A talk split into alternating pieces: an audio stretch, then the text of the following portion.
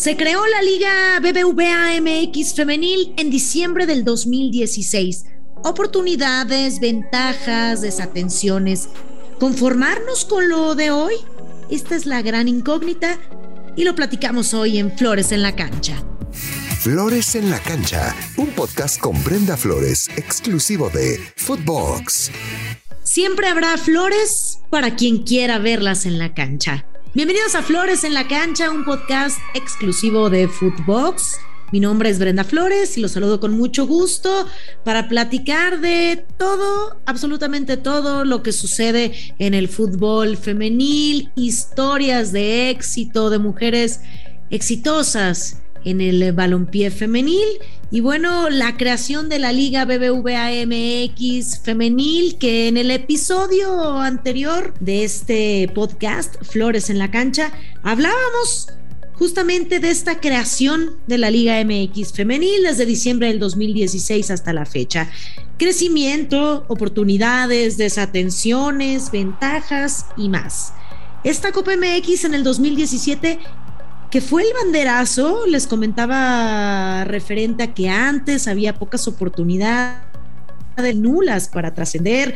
Sí se jugaba el fútbol, pero como ponerte el vestido largo y zapatillas para quedarte en tu casa, maquillarte para llorar y que se te corra el rímel, encender la televisión para no verla, viajar a París y no ver la Torre Eiffel, tener el vestido de novia y no tener a la pareja indicada. Podría mencionarles mil ejemplos y llegar a lo mismo.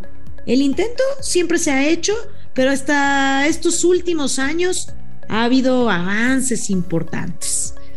Y la pregunta es, conformarnos con lo de hoy, ya lo platicábamos, esta creación de la Liga BBVA MX femenil en el episodio anterior, ahora bueno, pues resaltando las eh, situaciones importantes que ha tenido. Y la pregunta es, conformarnos con lo de hoy, resulta muy difícil pensar que ya estamos muy bien, qué es lo que hay, qué es lo que nos merecemos como mujeres, que así pasa por llegar tarde a la cita que nos formemos porque la fila es larga y tardará en atender a quienes están formados. En el 2018, a casi un año de que se había profesionalizado el fútbol femenil en México, aún existía la marcada desigualdad entre la Liga de Mujeres y la varonil, en todos los temas, ¿eh? principalmente en las condiciones para ejercer ese deporte y en los salarios. Se ha trabajado para romper estas barreras que frenan el crecimiento dentro del terreno de juego de las mujeres. Y sí, se ha comprendido a la perfección que la Liga Femenil ha sido un proyecto en constante desarrollo, que depende de las ventas que se generan. Pero, ¿dónde están los y las comerciantes de la Liga MX Femenil? Nos queda claro que no hay productos malos, sino malos vendedores. Se ha levantado poco la mano para ofrecer este producto llamado fútbol femenil. Ya ha ido en crecimiento, pero si se continúa este paso, faltarán más de 65 años para que sea una liga de igualdad salarial. Sí ha sido un acierto la creación de la liga femenil, pero después de esto se han encontrado otras complicaciones. El tema de los salarios. No se pide ganar el millón y medio de pesos aproximadamente mensuales que ganan algunos jugadores, sino que las futbolistas tengan un buen salario y que esto vaya en aumento, que tengan ganas de promover el fútbol femenil para que genere expectativas y vengan más ingresos. Fíjense nada más, el primer torneo ayudó a romper barreras, ideas negativas y se demostró que se podía llegar lejos en México en el fútbol femenil. Después se estancó. Sí, así, se estancó. Y ahora muchos ya apoyan nuestra liga. Ya hay más difusión, más programas que hablan de este tema, más entrevistas con las jugadoras. Y bueno, pues falta que jefes y jefas de prensa, así como el mismo club, también pongan de su parte para poder acceder a las futbolistas. El año pasado se anunció el objetivo firme de la Liga Femenil. ¿Y cuál fue? Convertirse en una organización autosustentable en el 2027. Suena lejos, pero está a la vuelta de la esquina. Cuando se cumpla una década de vida de nuestra liga.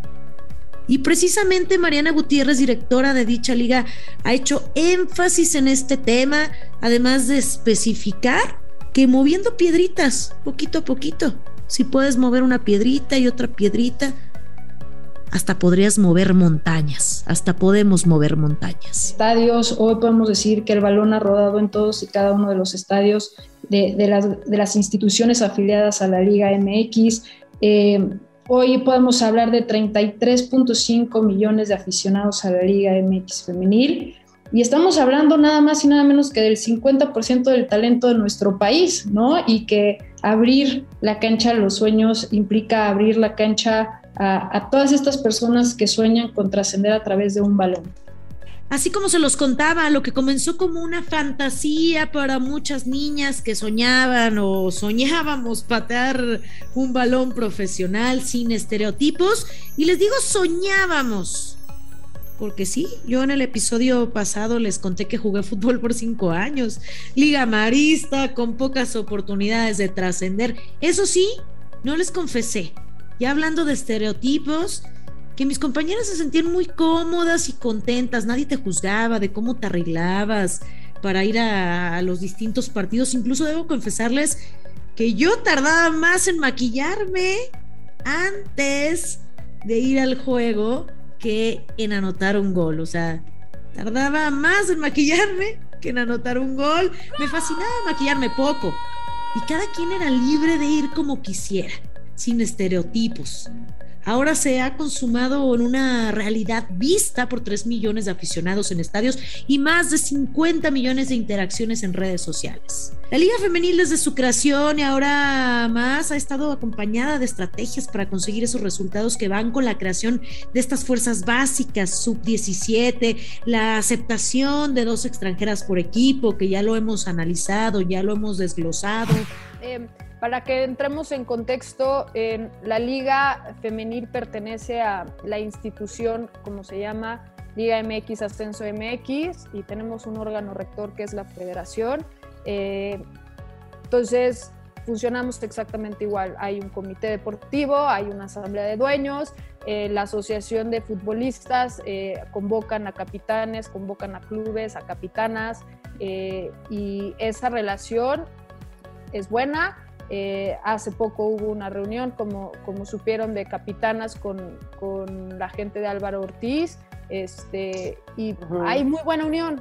Em, algo que es muy padre del fútbol femenil eh, es que estas jugadoras llevan mucho tiempo jugando. A lo mejor no en el alto rendimiento, nosotros somos una liga joven de, que está en formación, que se está profesionalizando de tres temporadas, pero estas jugadoras llevan un largo recorrido compartiendo equipos, se conocen todas, son amigas, se pelearon, se volvieron a ser amigas. Entonces, saben lo que tienen, están trabajando muy fuerte por ello y, eso es muy padre de poderlo ver y de aprovecharlo, ¿no? En esta, además en esta etapa complicada para todos. La entrega por primera vez del balón de oro, del balón de oro a una jugadora en la liga femenil que fue Liliana Mercado de Tigres, la primera en recibirlo y también el plan de patrocinios.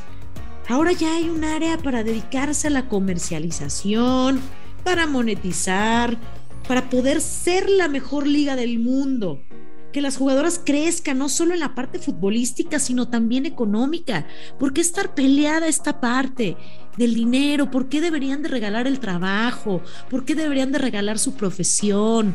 Debe de ir de la mano, desarrollarte de buena forma económica como de una mejor forma futbolística y cada vez las mejores marcas se vayan incorporando a este tema. Cada club tiene su objetivo, sus metas principales específicas y la mayoría coincide en que quiere ganar, en que quiere el título, en que quieren convertirse en campeonas, en que quieren ser las mejores. La idea ahí está. Aunque las condiciones sean diferentes, trabajar por esto, por unificar el fútbol. Cada año los sueldos se han ido mejorando. Ahora se cuenta con la Ley Federal del Trabajo que no permite que nadie gane menos del salario mínimo. se han creado convenios de formación y en ellos eh, hay montos que varían porque tienen eh, casa club, transporte, alimentación o becas. Se ha avanzado mucho, pero no es suficiente, nunca es suficiente. El tema siempre estará latente porque es eh, respaldado por la sociedad, nunca es suficiente, como diría la canción. Los hombres tardarán o tardaron 100 años en construir, así que ahora, bueno, las mujeres están tomando acciones para seguir creciendo y hay que ir poco a poco, paulatinamente, pero sin dejar este paso. Y de nuevo la pregunta que ya les había hecho, ¿la recuerdan? La que les hice al principio del podcast. ¿Conformarnos con lo de hoy? La respuesta es no.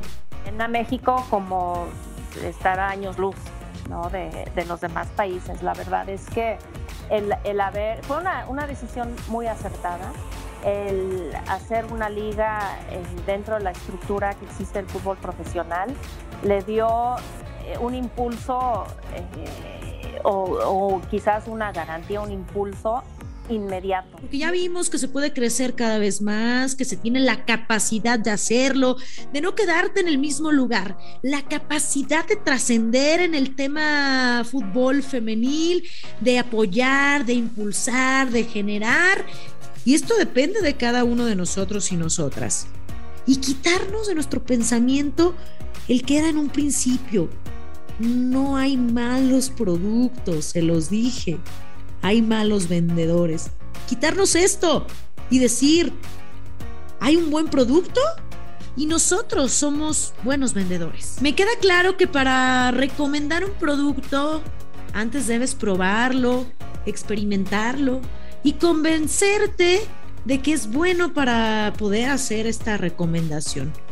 Convirtamos en esto a la Liga MX femenil en algo ¿no? Eh, son los tres países que realmente están eh, desarrollando y, estructurando esta rama. Eh, la Conmebol apenas empieza, apenas se empiezan a dar ligas nacionales y o ligas profesionales. Que no se van a arrepentir, que no se van a arrepentir por consumirlo, sino que siempre querrán que prevalezca. ¿Ya se dio el salto? Ahora a seguir creciendo. Espero que les haya gustado esta historia de la Liga BBVA MX femenil, que como se los eh, comenté en el episodio anterior, una liga de crecimiento, ahora haciendo puntos específicos, observaciones a todo este desarrollo y a lo que se viene para que sea autosustentable en el 2027, para que siga siendo una fuente de empleo, generando empleos en todas las ramas y para todos, para todos los que estamos involucrados en el fútbol femenil. Esperemos que les haya gustado este podcast exclusivo de Footbox. Y recuerden escucharnos todos los miércoles en Flores en la Cancha, seguirnos a través de Spotify y por supuesto en nuestras redes sociales de Footbox y arroba Brenda Flowers. Y recuerden que siempre habla flores para quien quiera verlas en la cancha. Flores en la cancha, todos los miércoles por Spotify, exclusivo de Footbox.